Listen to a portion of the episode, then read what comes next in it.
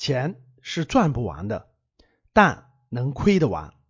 欢迎大家收听赵正宝讲投资。这档节目呢，我们在二零一七年的时候，我给大家录了一百期，可以说是比较精品的内容。时间飞逝，我们走到了二零一九年，应广大学员和粉丝的要求，那我想呢，我们这期节目呢，开发了第二季。啊，我想在二零一九年呢，给大家再录一百期节目，作为赵振宝讲投资这期栏目的第二季内容，希望能够帮助大家的投资、生活、教育。好的，那今天我们交流的题目呢是投资的被动与主动。我在跟很多格局的学员和粉丝交流的时候呢，那很多粉丝呢就会有一种观点，他认为。我没必要学这个投资理财呀，对吧？我也不需要学财商相关的东西，因为呢，我也没这方面考虑啊，就没这方面打算。我也没那么多钱，或者我有那么多钱以后呢，我觉得其他还有很多专业的人做专业的事儿嘛，对吧？我给专业的人去做不就完了吗？我干嘛要做这个事情呢？啊，这种观点呢还挺普遍的。其实呢，各位，我们已经处在了整个经济的大的趋势当中。就相当于我们身处一个游戏当中一样，我们其实是没有办法改变整个社会的规则。其实我们能做的就是顺其自然，就外部大趋势嘛，我们能顺其自然。我们呢，以顺其自然的方式积极的参与其中，其实是最好的。为什么这么说呢？因为我们做与不做，其实都是在做投资。我重复一下这句特别重要的话，就是我们做或者不做，其实都是在做投资。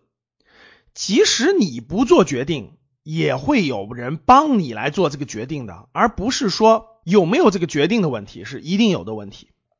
那我举例子让大家好理解，比如说我们把钱交给了银行，当你把钱存进银行的那一刻，其实银行已经替你做了投资。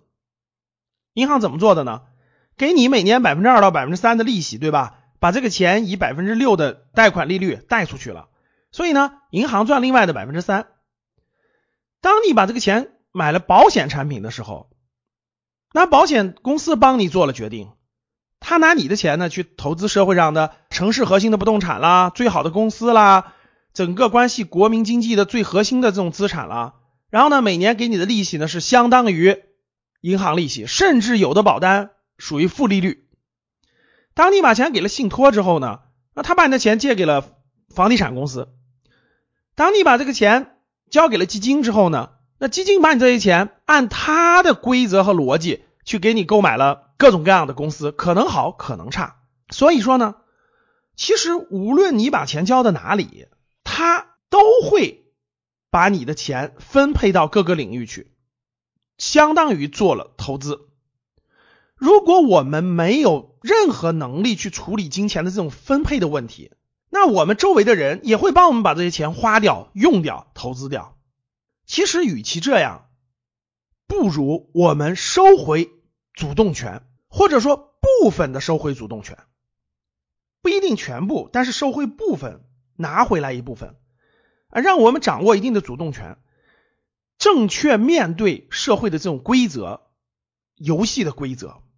然后呢，逐渐建立自己的长期的投资账户，这样才能勇敢的面对汹涌澎湃、不断向前的社会大趋势。这里面很多粉丝的观点是：老师，我相信专业的人啊，专业的人做专业的事，对吧？这个以后呢，我专门抽一期节目给大家讲。其实，在投资理财上，真正值得信赖的所谓的专业人士是凤毛麟角的，我认为小于百分之十。